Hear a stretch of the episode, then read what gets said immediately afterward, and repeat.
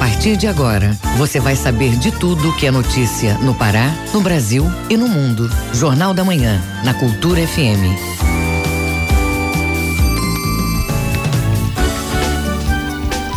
Muito bom dia, pontualmente 7 horas na Grande Belém. Hoje, terça-feira, 28 de janeiro de 2020.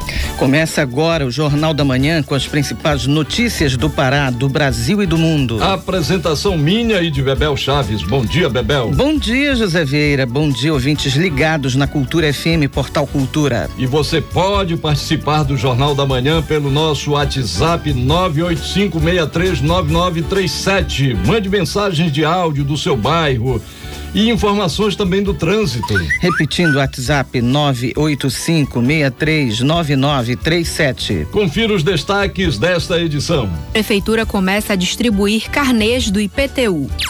Detran discute o Sistema Nacional de Trânsito. Governo entrega veículos para dar suporte às unidades regionais de educação. Seminário promove formação em clubes de leitura. Castanhal completa hoje 88 anos.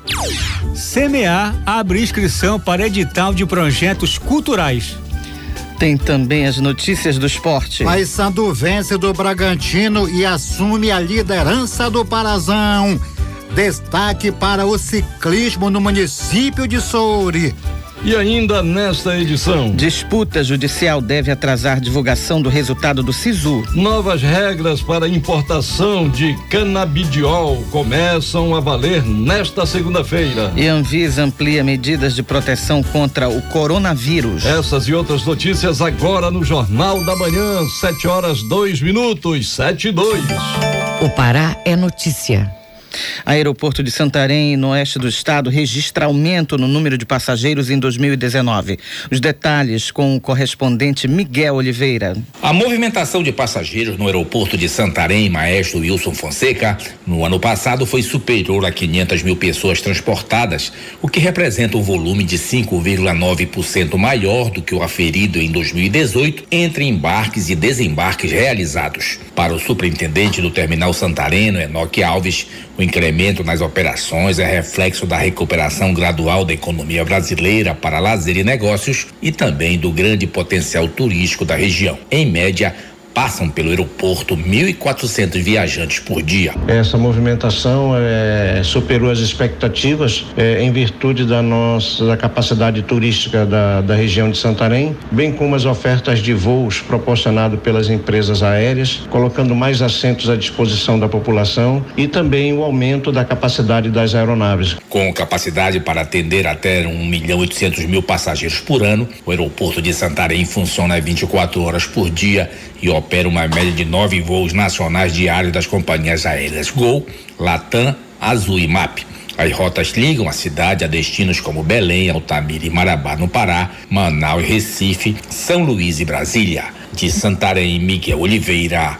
Rede Cultura de Rádio. E do Oeste Paraense nós vamos até o Nordeste. Município de Castanhal completa hoje 88 anos e faz festa. A cidade também ganha presentes, serviços de cidadania e a entrega da Feira do Produtor. A reportagem é de Tamires Nicolau. Em comemoração ao aniversário de Castanhal, o governador Helder Barbalho vai ao município para a assinatura da ordem de serviço das obras de pavimentação da Avenida Brasil. O valor do investimento será de aproximadamente 13 milhões de reais.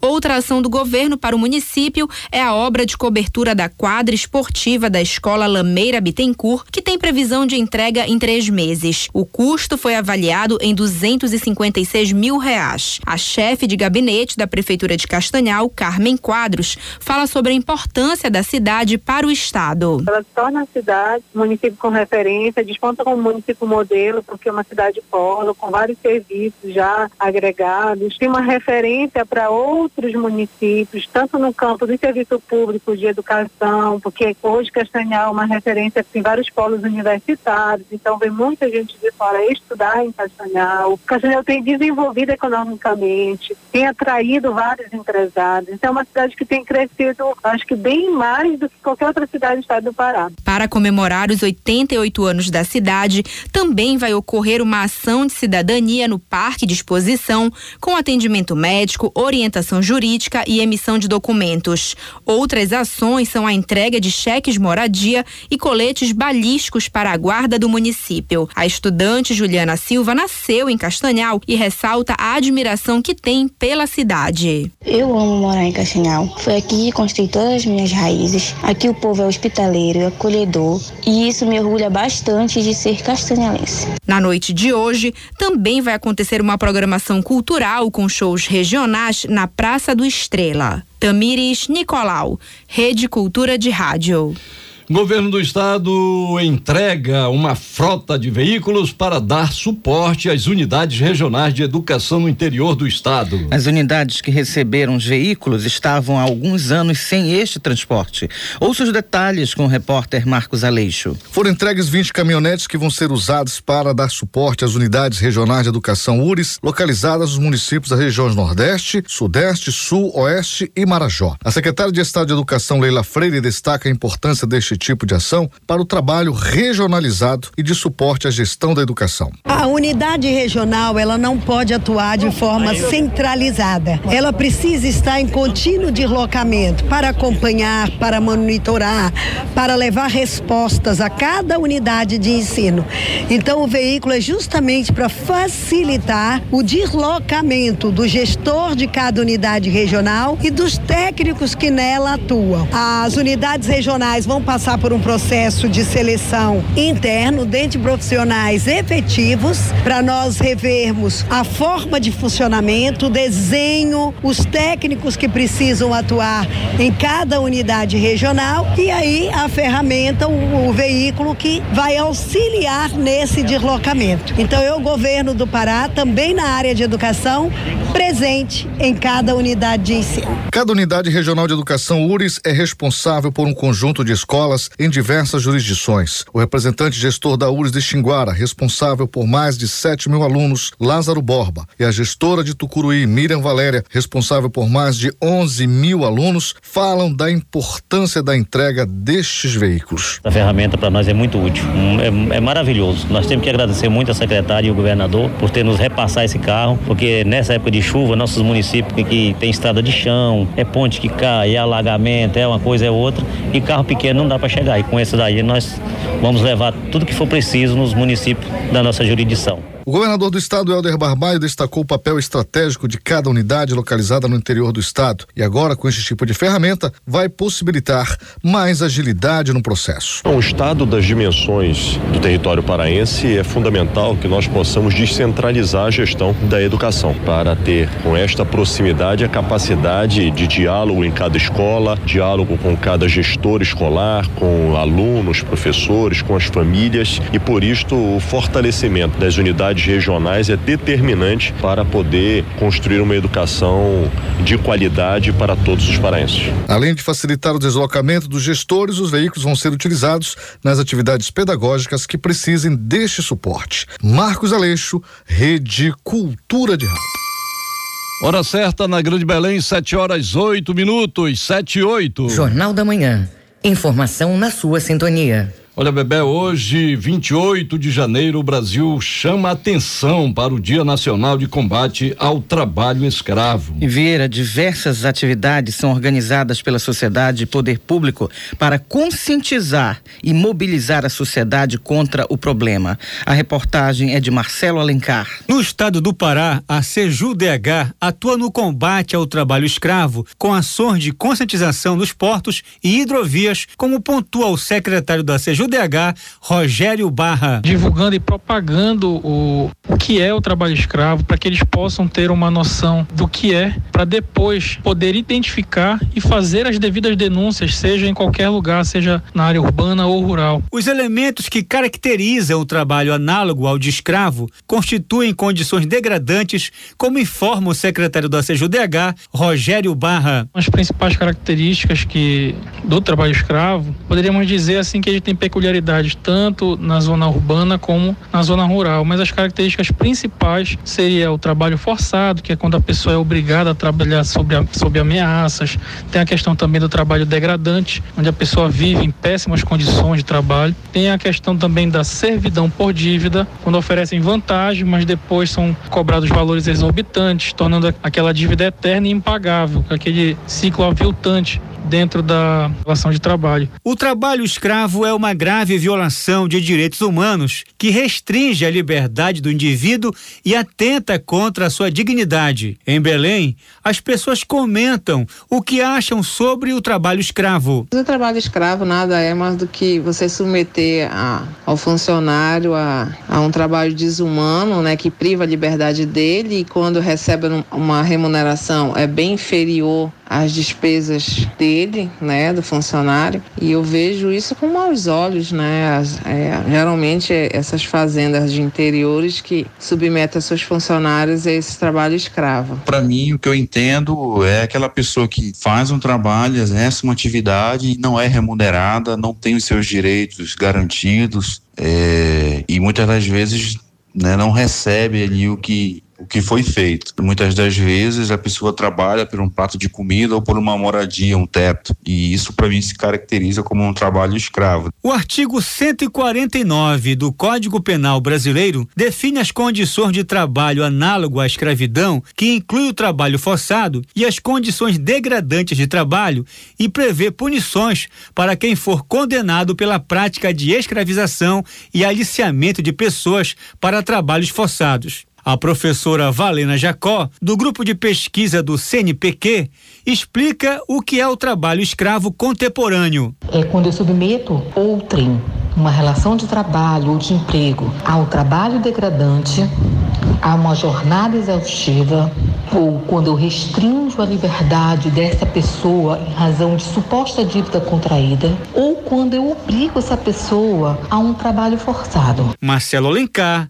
Rede Cultura de Rádio. Departamento de Trânsito do Estado, Detran, promoveu nesta segunda o workshop Integração dos Municípios ao Sistema Nacional de Trânsito. Até o momento, 56 cidades paraenses possuem órgãos que administram tráfego local. Ouça na reportagem de João Paulo Seabra. Com uma frota composta por 19 mil veículos, o município de Santa Isabel do Pará criou há dois anos uma secretaria responsável pela gestão do trânsito. Automóveis de vários municípios vizinhos, como Vigia e Colares, atravessam os 37 quilômetros de vias asfaltadas da cidade. De acordo com Edson Torres, diretor de Trânsito e Transporte em Santa Isabel, a secretaria ajudou no ordenamento do tráfego local. Dos benefícios é começar a organizar a cidade, né? Principalmente quando você tem uma região metropolitana. Nós somos um município polo, então tem muitos municípios do entorno e os índices de acidente eram muito altos. A questão também do fluxo de veículos, 50% da nossa frota irregular, né? Então quando você também começa a trabalhar o trânsito, você dá mobilidade para as vias, parte de educação de trânsito nas escolas. No estado do Pará, 56 municípios possuem órgãos responsáveis pela gestão do trânsito. Eles têm 21 atribuições de acordo com o Código de Trânsito Brasileiro e fazem parte do Sistema Nacional de Trânsito. Uma das obrigações dos municípios com mais de 20 mil habitantes é elaborar o plano de mobilidade urbana, como lembra o palestrante Irandir de Castro. Isso está previsto em lei a começar pela Constituição de 88, que prevê que o trânsito urbano deve ser em condições seguras. Entretanto, essa premissa da Constituição Federal, ela foi regulamentada pela lei é, em 2012, em que foi feito a Política Nacional de Mobilidade Urbana. Foi dado um prazo de seis anos após a sua promulgação que todos os municípios deveriam ter um plano de mobilidade urbana, para que pudesse receber recursos e recursos financeiros para esse fim, assim como assistência técnica e formação. Para incentivar os municípios paraenses na criação de órgãos ou secretarias, dependendo do porte da cidade, o Departamento de Trânsito do Estado, Detran, realizou nesta segunda-feira o workshop Integração dos Municípios ao Sistema Nacional de Trânsito. O diretor-geral do Detran, Marcelo Guedes, fala sobre estatísticas que apontam a redução de mortes no trânsito em cidades onde o tráfego é municipalizado. Como isso impacta na vida lá na ponta no município? É, vidas são salvas a rede pública de saúde, a redução de gastos, para você ter uma ideia, em 2018 o SUS pagou com acidentes de trânsito no Brasil inteiro 2 bilhões de reais, só com acidentes de trânsito. Então, na ponta, o município gasta um valor muito alto que muitas vezes o município não tem com acidentes de trânsito. Então, se esse município instrumentalizar, operacionalizar melhor o seu órgão municipal de trânsito, menos acidentes ocorrem, mais vidas são salvas e menos dinheiro ele gasta com saúde pública. Em todo o Brasil, o estado com maior número de municípios com trânsito administrado localmente é o Rio Grande do Sul, com 478 secretarias ou órgãos municipais. João Paulo Seabra, Rede Cultura de Rádio. Hora certa na Grande Belém, 7 horas 16 minutos, 7 e 16. Ouça a seguir no Jornal da Manhã. A Deparar convoca produtores de soja para atualização cadastral. É daqui a pouco aqui na Cultura FM, não saia daí, a gente volta já. Estamos apresentando Jornal da Manhã.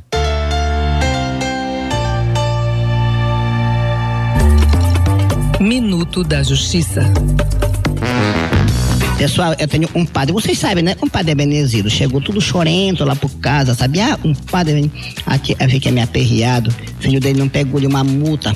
Uma multa de trânsito, sabe por quê? Passou-lhe um tudo numa coisa. Ele tem no Corcel dos, né? Que eles têm, passou espirro, água em todos os pedestres. Eu tava, ele fez de propósito. Ele pegou a poça maior de água e passou-lhe um carro, sabe? Você sabia isso da multa? Da multa.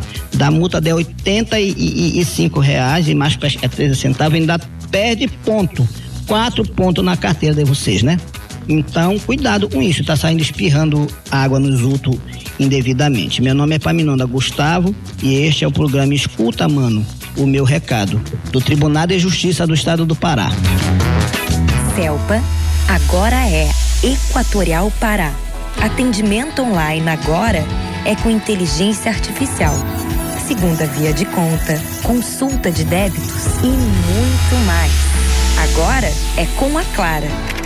Nosso site agora é mais completo. Nosso app agora é sua agência virtual. Tudo agora é mais prático. Equatorial Pará. Um novo jeito de atender para um novo momento. Você está ouvindo Jornal da Manhã.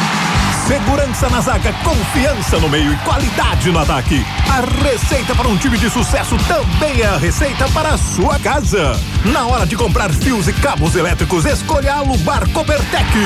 A marca da qualidade, confiança e segurança para você. A Lubar Copertec é daqui, é do Pará. Escolha o melhor para a sua casa. Escolha a Lubar Copertec. A TV Cultura leva até você todos os lances do Campeonato Paraense de Futebol. Organize a torcida e não perca os jogos do Parazão 2020. Parazão 2020 é na tela da TV Cultura. Apoio Amazon Power, Aspeb, Exa Mais, Reina Farma, Buganville, VGA, Sebrae, Equatorial Energia, Alubar e Governo do Pará. Cultura Instrumental, quinta, oito da noite, na Cultura FM.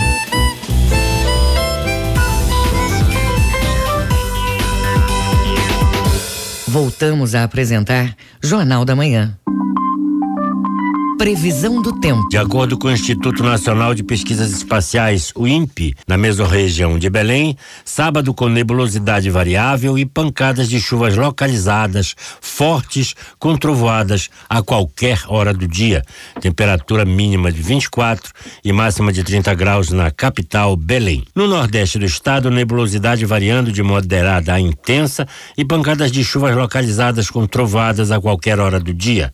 Temperatura mínima mínima de 24 e máxima de 30 graus em Marapanim. Na Ilha do Marajó, céu com nebulosidade variável e pancadas de chuvas fortes que podem vir com trovoadas a qualquer hora do dia e da noite. Temperatura mínima de 24 e máxima de 30 graus em Cachoeira do Arari. Hora certa na Grande Belém, 7 horas 20 minutos, 7 e 20. O trânsito na cidade. É hora de sabermos como está o trânsito na Grande Belém na manhã desta terça-feira. Quem tem as informações é o repórter João Paulo Seabra. Bom dia, João.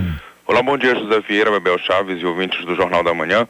Começamos falando no bairro do Marco, já tem acidente de carro na Avenida João Paulo II, na esquina com a Lomas Valentinas, há aproximadamente 15 minutos, portanto a recomendação é evitar a via. Na Avenida Almirante Barroso, nos dois sentidos apresenta o fluxo moderado, com um pouco de lentidão, apenas no sentido São Brás, é, bem um, um, pouquinho depois do entroncamento. No bairro do Marco, a travessa Antônio Baena já tem um trânsito movimentado no sentido Antônio Barreto, com dois quarteirões a 11 km por hora nas proximidades da Avenida Rômulo Maiorana e já no bairro do Marizal, a rua Diogo Moia tem um trânsito moderado no perímetro da Dom Romaldo de Seixas e Avenida Alcindo Cacela e no bairro do Reduto, os motoristas precisam de paciência na travessa Benjamin Constant pois uma boa extensão tem um trânsito intenso e registro de buraco na via próximo da rua Tiradentes e o fluxo melhora por lá, já na rua 28 de setembro apenas. E no bairro da Terra Firme, a Celso Malché tem uma das faixas interrompidas para o trabalho do Corpo de Bombeiros e dos órgãos de segurança pública, que nesse local houve incêndio sem vítimas nessa madrugada em um terreno que possivelmente funcionava uma oficina, portanto os bombeiros ainda estão por lá fazendo o trabalho de rescaldo, com recomendação também de evitar essa área. É com vocês aí no estúdio, José Vieira e Bebel Chaves, João Paulo Seabra para a Rede Cultura de Rádio. Obrigado, João. Agora são 7 horas 21 minutos, 7 e 21.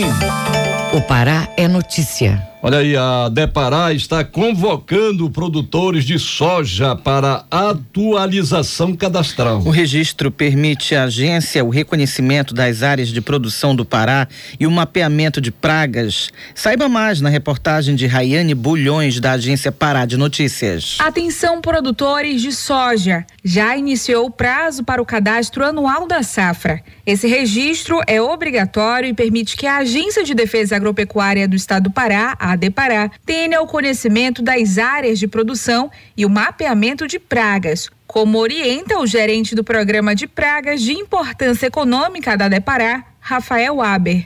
A Portaria 911 de 2017 estabelece a obrigatoriedade do cadastro de todo produtor de soja, seja safra ou safrinha. Ele deve cadastrar junto a Depará de seu município ou do município mais próximo. A partir deles, podemos fazer um planejamento anual de todas as ações de defesa fitossanitária para o Programa Estadual da Soja. Vamos aos prazos. Conceição do Araguaia, Redenção, Marabá, São Félix do Xingu, Parauapebas, Itaituba e Altamira, com exceção de Rurópolis e Trairão, pela safra anual. O cadastro deve ser feito até o dia 30 de janeiro. Na safrinha, segundo o plantio durante o ano, terá um limite até 30 dias após o cultivo. Segue até o dia 30 de março o cadastro anual das cidades de Paragominas, Tucuruí, Santarém, Almeirim, Óbidos, Castanhal, Arari, Salgado, Belém, Cametá, Bragantina, Furos de Breves, Portel, Guamá, Tomeaçu, Rurópolis e Trairão, além de Altamira, com exceção dos distritos de Castanhal dos Sonhos e Cachoeira da Serra. Na safrinha, o registro deve ser feito até 30 dias após o plantio. Para fazer o cadastro é simples, basta procurar uma agência da Depará e levar as cópias do comprovante de residência e documento de identificação. É necessário também a declaração de arrendamento ou contrato de arrendamento, a declaração de posse ou documento da propriedade e a procuração ou autorização na ausência do proprietário.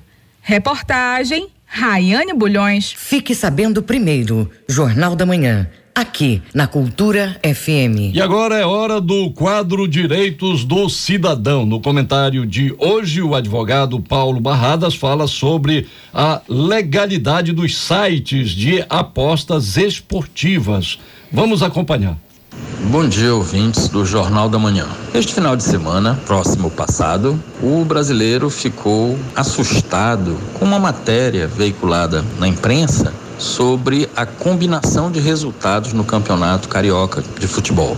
E aí vem a pergunta: e as apostas que são feitas no Brasil e que foram perdidas por conta de resultados combinados? Bom, é claro que se fossem lícitas as apostas, é, estariam viciados os seus resultados, ou seja, não teria nenhuma validade e caberia ao apostador demandar da empresa o seu dinheiro de volta, da empresa de apostas, visto que o resultado foi combinado, ou seja, não foi justo. Então já se sabia desde antes este resultado, muito embora o apostador ainda não tivesse acesso a essa definição. Mas não é demais esclarecer que o artigo 50 da Lei de Contravenções Penais proíbe a exploração de jogos de azar. Então, no Brasil, jogos de azar são considerados contravenção e por isso são proibidos. Sendo eles proibidos, estão todos na ilegalidade. Quem aposta e quem oferece a exploração do jogo. Ou seja, não há que se aventar a possibilidade de demandar em juízo porque o apostador foi lesado, visto que o apostador também está à margem da lei e, portanto, não pode ser por ela amparado. Essa corrupção não pode ser reclamada por quem também está na ilegalidade. Então, quem apostou e depois descobriu que o jogo tinha o resultado combinado, não tem direito de buscar em juízo qualquer tipo de indenização pelo seu feito, visto que, ao apostar, também estava cometendo contravenção. Eu sou Paulo Barradas para o Direitos do Cidadão. Carnês para pagamento do Imposto Predial e Territorial Urbano, o IPTU de 2020, já começou a chegar às residências. Quem quiser ter acesso ao carnê também pode procurar no site da Cefim. Confira na reportagem de Tamires Nicolau. O primeiro vencimento da cota única ou da primeira parcela do IPTU é dia 10 de fevereiro. O pagamento em cota única até essa data também garante ao contribuinte o desconto de 10%. Quem preferir pagar a cota única em 10 de março tem 7% de desconto. O secretário de Finanças do município, José Capelloni, fala sobre a relevância do pagamento do imposto. Ele funciona como o condomínio da cidade. É com esse recurso que a prefeitura é, alimenta o tesouro para que a administração pública tenha condições de fazer uma melhor manutenção da cidade, aplicar nas melhorias eh, de vias, em saneamento, melhorar os logradouros públicos, as praças, parques, enfim. É com esse dinheiro que a administração tem condições de tratar melhor da cidade, tratar melhor de Belém. Daí a importância de que cada contribuinte faça a sua parte, contribuindo para a sua cidade, é uma verdadeira eh, demonstração de amor pela cidade, o pagamento do IPTU. Todos os contribuintes que pagaram o IPTU 2019 em dia vão ter 25% de desconto. De acordo com a Cefim, 46% de inadimplentes foram registrados ano passado. O empresário João Portal recebe o carnê em casa e garante que faz o pagamento em dia. É melhor você pagar em dia porque você evita juros e multas. Então, com certeza, você pagando ele na data do vencimento é melhor para você que você economiza Cerca de 270 mil carnês vão ser entregues. O documento também pode ser acessado no site www.belém.pa.gov.br barra Cefim. A central de atendimento ao contribuinte fica na Praça Barão do Rio Branco, número 23, em frente à Igreja das Mercês, no bairro da Campina, e funciona de segunda a sexta, de 8 e meia da manhã às quatro da tarde. Tamires Nicolau, Rede Cultura de Rádio. Hora certa na Grande Belém, 7 horas 29 minutos, 7 e 29 O mundo é notícia. Vamos aos destaques das notícias pelo mundo no Giro Internacional com Fabrício Rocha. O grupo radical Estado Islâmico afirmou nesta segunda-feira em uma mensagem de áudio que vai lançar uma nova fase de sua jihad, visando especificamente Israel. Este anúncio é feito quando o presidente americano Donald Trump recebe seu amigo Benjamin Netanyahu antes de apresentar um plano de paz regional considerado histórico por Israel, mas rejeitado pelos palestinos. Segundo a agência Reuters, os colegas republicanos do presidente Donald Trump no Senado dos Estados Unidos sofreram nova pressão nesta segunda-feira para permitir testemunhas e novos documentos no julgamento de impeachment de Trump, após uma reportagem revelar que o ex-assessor John Bolton escreveu um livro manuscrito que contradiz as versões do presidente no caso da Ucrânia. O senador republicano Mitch Romney, um crítico de Trump, disse que há uma probabilidade crescente de que pelo menos quatro senadores republicanos votem para convocar Bolton a depor no julgamento, o que daria aos democratas os votos necessários para a convocação do ex-assessor de segurança nacional da Casa Branca. Segundo o jornal do País, a cidade de Tangshan, maior polo siderúrgico da China, na província de Hebei, norte do país, anunciou na noite desta segunda-feira a suspensão do trânsito público dentro da cidade, em um esforço para evitar que o novo coronavírus se espalhe ainda mais. O Canadá confirmou nesta segunda-feira o segundo caso do novo coronavírus. Já o Departamento de Estado americano recomendou aos cidadãos americanos que cancelassem viagens à província chinesa de Hubei, onde fica Wuhan, e evitassem ir à China de um modo geral, onde 82 pessoas já morreram. Fabrício Rocha, Rede Cultura de Rádio. Hora certa na Grande Belém, 7 horas 31 minutos, 7 e 31 Ouça a seguir no Jornal da Manhã. Paysandu vence do Bragantino e assume a liderança do Parazão. É daqui a pouco aqui na Cultura FM. A gente volta já. Estamos apresentando Jornal da Manhã. ZYD 233, 93,7 MHz. Rádio Cultura FM, uma emissora da Rede Cultura de Comunicação. Fundação Paraense de Rádio Difusão, Rua dos Pariquis, 3318. Base operacional, Avenida Almirante Barroso, 735, Belém, Pará, Amazônia, Brasil. Voltamos a apresentar Jornal da Manhã. Tábuas de marés. De acordo com o Instituto Nacional de Pesquisas Espaciais, o INPE, em Salinas, Marudá e Algodual, a maré está enchendo e atinge seu nível mais alto às 9h20 da manhã. A maré baixa está prevista às 10 para as 4 da tarde. Na ilha de Mosqueiro, a maré está enchendo e chega ao seu nível mais alto a uma hora da tarde. A maré alta vai ocorrer às 7 e 10 da noite. No Porto de Belém, a maré está enchendo e atinge seu nível mais alto às 15 para as 2 da tarde. A maré baixa vai acontecer a 15 para as 9 da noite. No porto de Vila do Conde, em Barcarena, a maré está vazando e atinge a baixa-mar às 9 e 5 da manhã. Maré alta está prevista às 2 e 15 da tarde. No Trapiche de Breves, na Ilha do Marajó, a maré está enchendo e estará na pré-mar às 20 para as 9 da manhã. A maré baixa vai ocorrer às 5 para as 4 da tarde. Hora certa na Grande Belém, 7 horas 33 minutos, 7 e 33 Esporte. Destaque para o ciclismo no município de Soure, na Ilha do Marajó. Paysandu vence Bragantino e assume a liderança do Parazão. Alexandre Santos. Nós começamos com o ciclismo. A segunda edição do campeonato foi no município de Soure. Bruno Barbosa. A cidade de Soure, no arquipélago do Marajó, conheceu os melhores do ciclismo com o segundo campeonato municipal da modalidade. Os campeões de cada categoria foram Ronivaldo Leal na categoria Master, Maicon Cardoso na iniciante, Clérison Kempes na elite, Alessandra Macedo no feminino, Samuel Nunes na categoria juvenil e Heitor Oliveira pelo infantil. O evento foi organizado pela Secretaria Municipal de Esporte e Lazer do município de Soure. Bruno Barbosa, Rede Cultura de Rádio. Parazão 2020, ontem à noite na Cruzul, fechando a segunda rodada, o Paysandu venceu do Bragantino 1 a 0,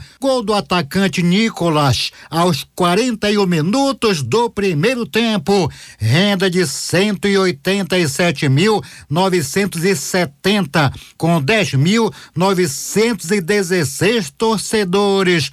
O time bicolor chegou à segunda vitória e com seis pontos, quatro gols marcados, um gol contra, saldo de três, assumiu a liderança do campeonato, empurrando o Remo para a segunda posição também com seis pontos, porém com um gol a menos. Próximo jogo do Paysandu está marcado para este domingo no estádio Maximino Porpina, em Castanhal. Hoje, a FPF vai definir após a vistoria lá no local do jogo.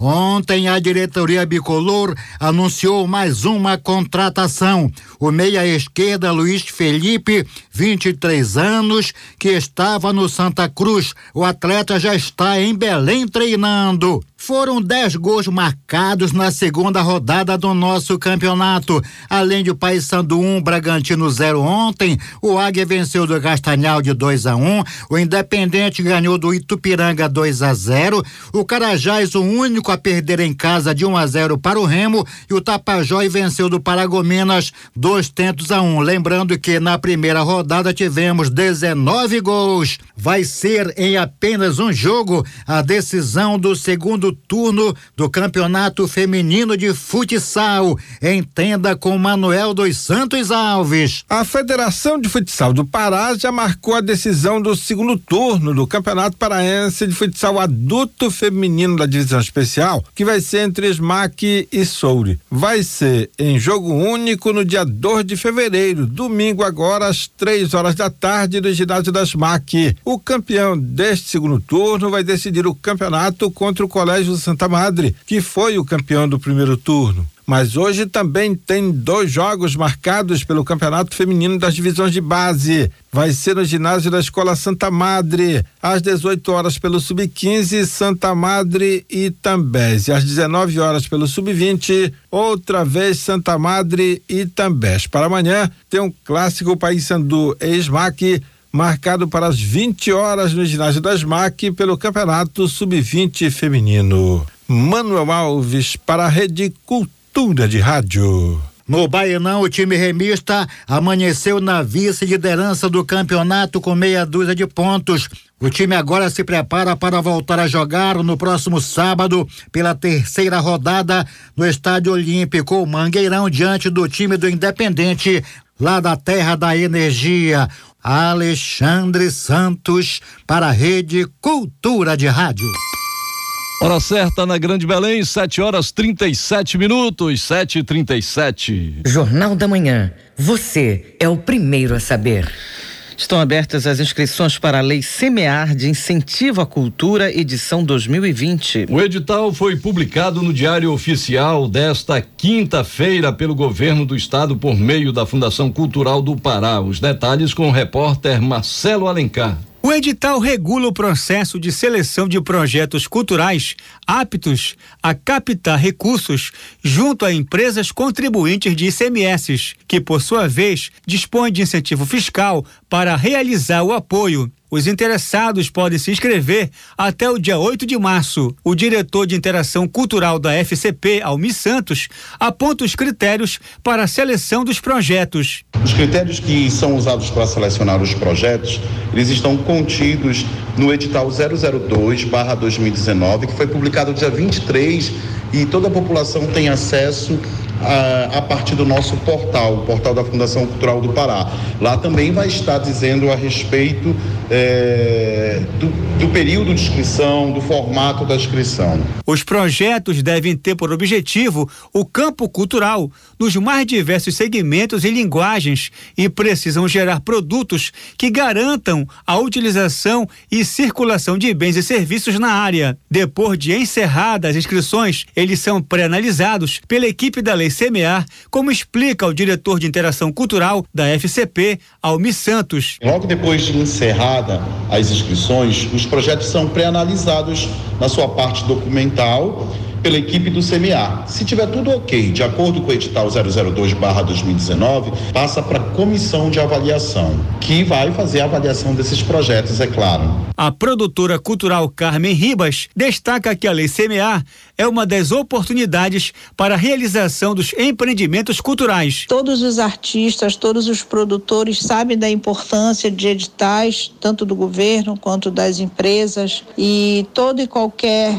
incentivo é muito bem-vindo. As inscrições para a Lei CMA de Incentivo à Cultura, edição 2020, devem ser realizadas até o dia 8 de março, por meio do Sistema de Gestão de Projetos Culturais do Programa CMA, SGP CMA, disponível no site da Fundação Cultural do Pará, fcp.pa.gov.br.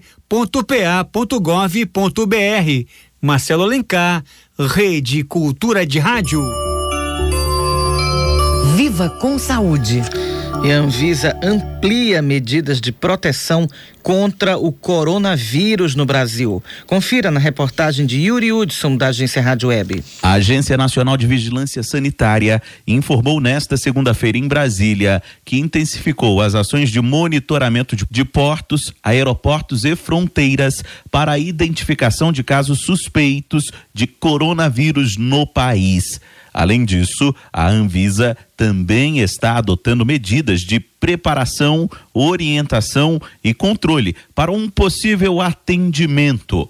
Após a Organização Mundial da Saúde elevar de moderado para alto o risco do coronavírus no mundo, a Anvisa informou que vai ampliar o treinamento de pessoas que trabalham nos portos, aeroportos e fronteiras, como enfatizou o diretor-presidente da agência, Antônio Barra Torres. A Anvisa ela aumentou a sensibilidade na detecção de casos suspeitos coronavírus, elaborou e está divulgando os avisos sonoros com recomendações sobre sinais e sintomas e cuidados básicos em aeroportos e orientou as equipes médicas dos postos médicos existentes nesses locais quanto à detecção de casos suspeitos, conforme prescrito no protocolo já citado.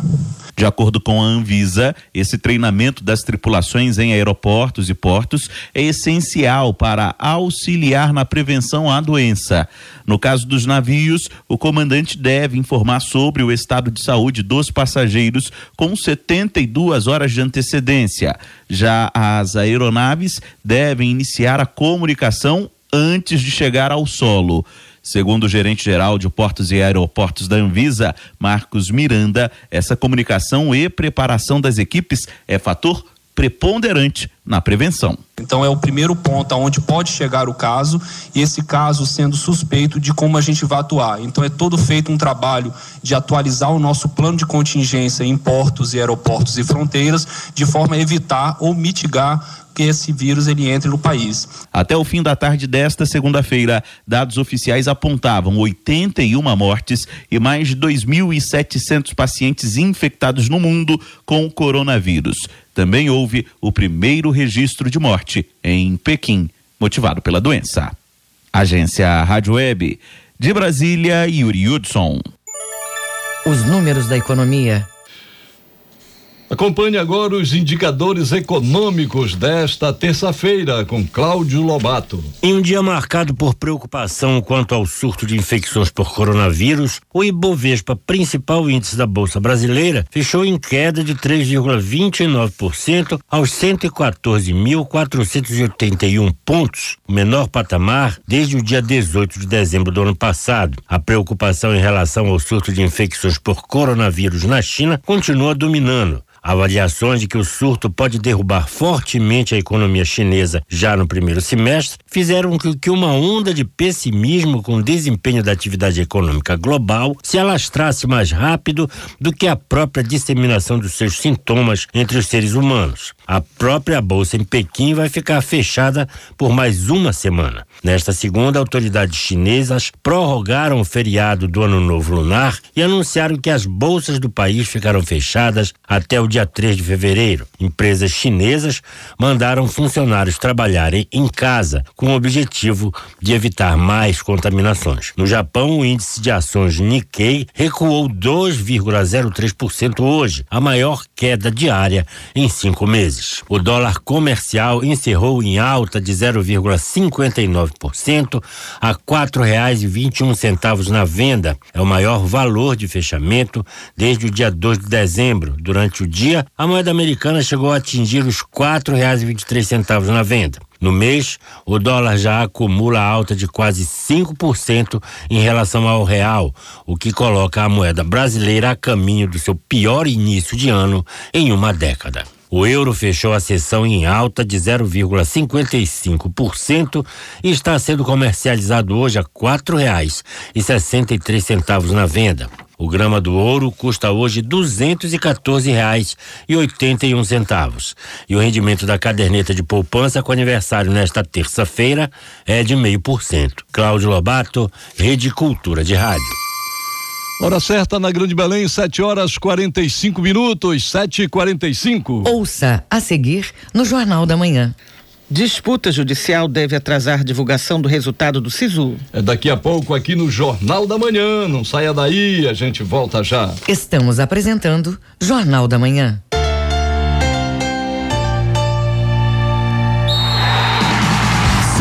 Na zaga, confiança no meio e qualidade no ataque. A receita para um time de sucesso também é a receita para a sua casa. Na hora de comprar fios e cabos elétricos, escolha a Lubar Copertec. A marca da qualidade, confiança e segurança para você. A Lubar Copertec é daqui, é do Pará. Escolha o melhor para a sua casa. Escolha a Lubar Copertec. agora é Equatorial Pará. Atendimento online agora é com inteligência artificial. Segunda via de conta, consulta de débitos e muito mais. Agora é com a Clara. Nosso site agora é mais completo. Nosso app agora é sua agência virtual. Tudo agora é mais prático. Equatorial Pará. Um novo jeito de atender para um novo momento. O Chorinho e os Chorões no Brasileiríssimo. Terça, oito da noite.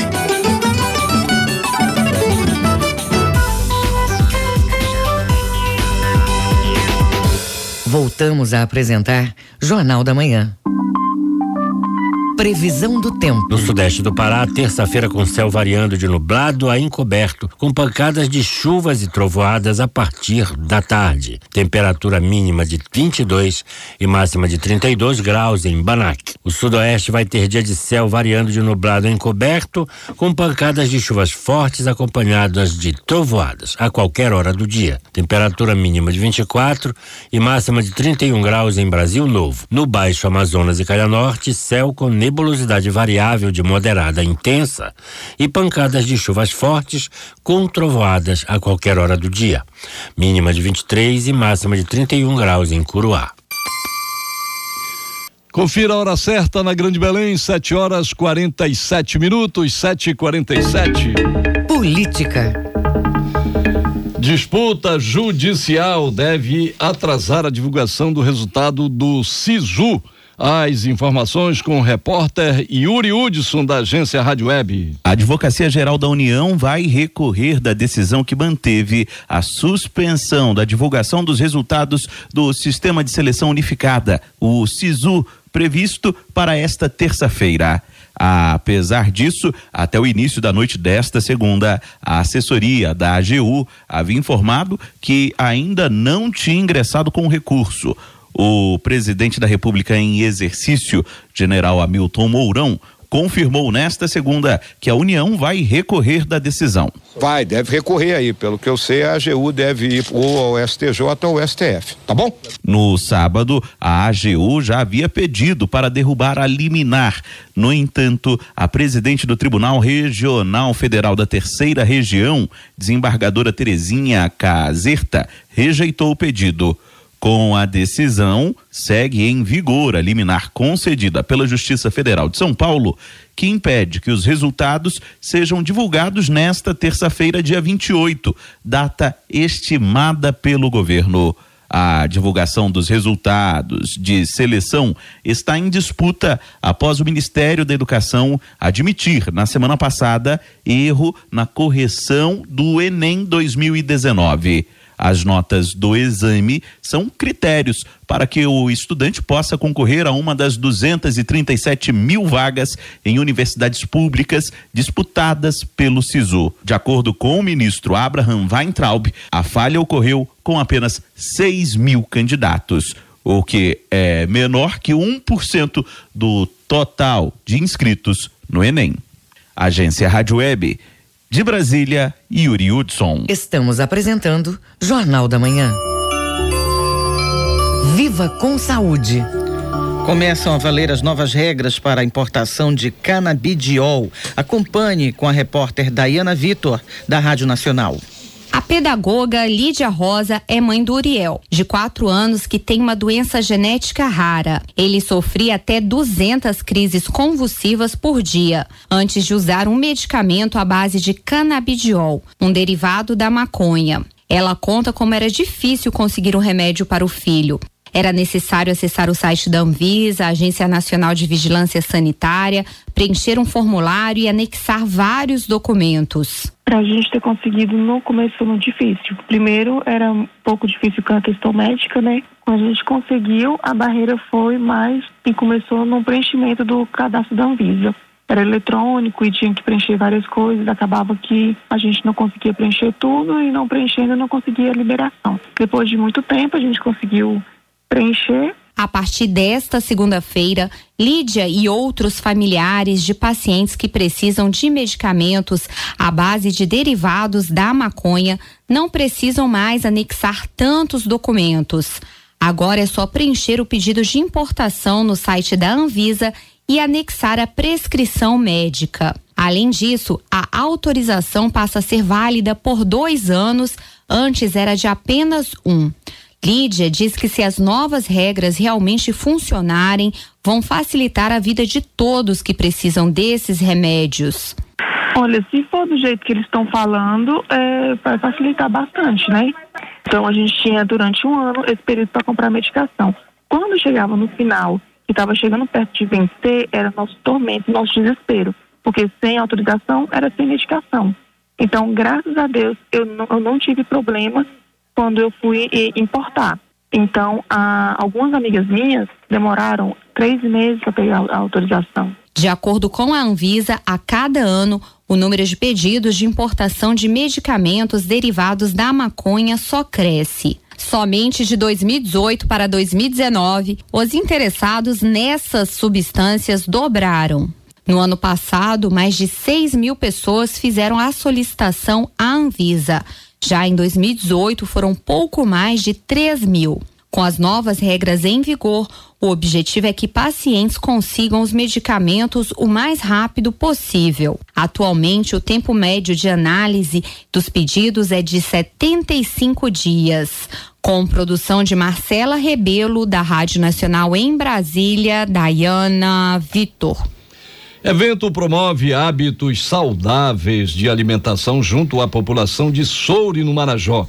O correspondente Edelson Vale traz as informações. Uma vida saudável conseguida por meio de práticas diárias e alimentação balanceada, essa é a ideia do primeiro Festival da Cultura Alimentar que ocorre hoje aqui em Soure com início às 8 horas no Mercado Municipal. O evento é de iniciativa dos alunos que fazem parte da turma de Pedagogia 2018 da Universidade Federal do Pará, a UFPA, em parceria com a prefeitura local e colocará em exposição e venda a alimentos naturais ou de origem conhecida, bem como diferentes opções alimentares sem uso dos convencionais produtos industrializados. O festival é um ponto de encontro de pessoas que desejam consumir os produtos saudáveis e trocar informações, além de um espaço de diversão. A programação conta com degustação, apresentação de danças e brincadeiras variadas.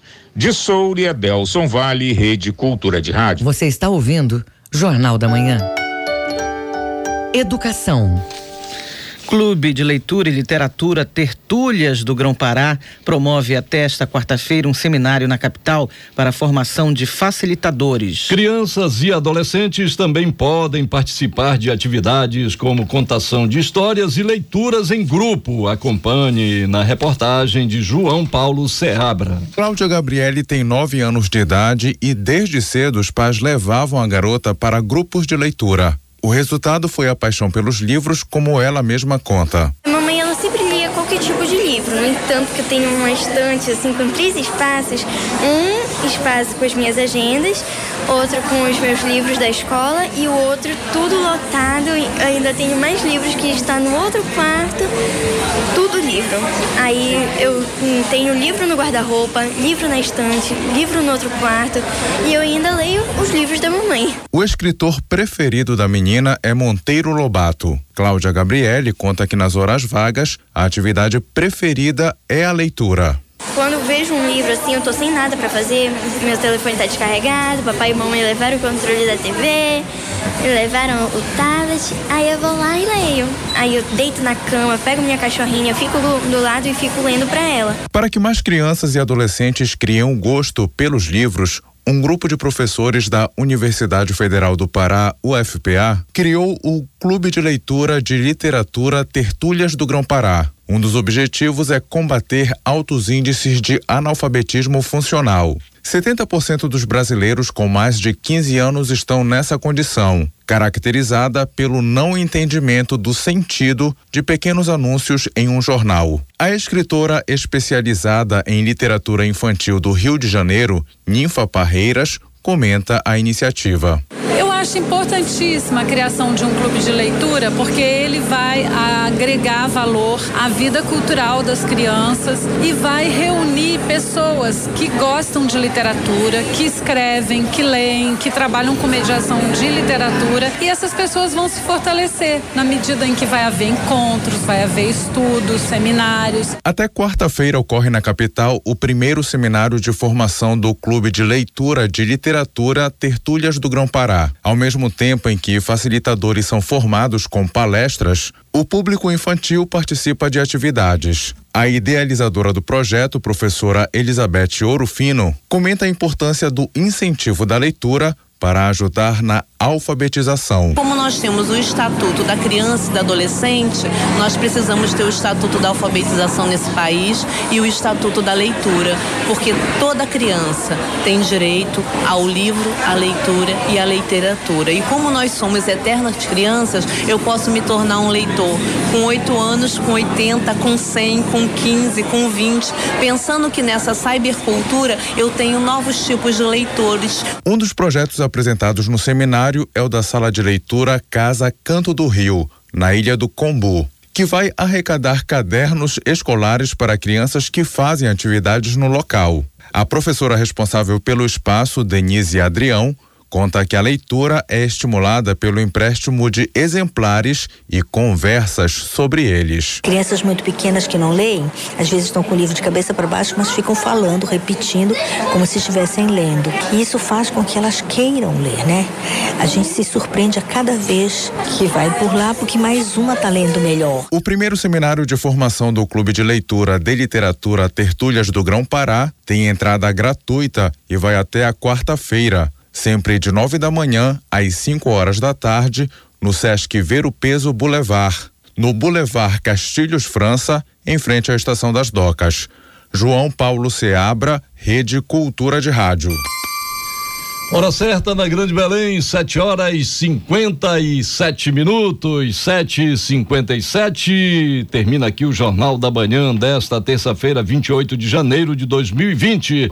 Apresentação de Bebel Chaves. E José Vieira. E se você perdeu essa ou outras edições do Jornal da Manhã, acesse a conta no Jornalismo Cultura no Castbox Ponto FM. Uma excelente terça-feira para você e até amanhã. Fique agora com Conexão Cultura com a Dil Bahia. A gente volta amanhã às 7 horas em ponto. Um bom dia a todos e até lá. O Jornal da Manhã é uma realização da Central Cultura de Jornalismo.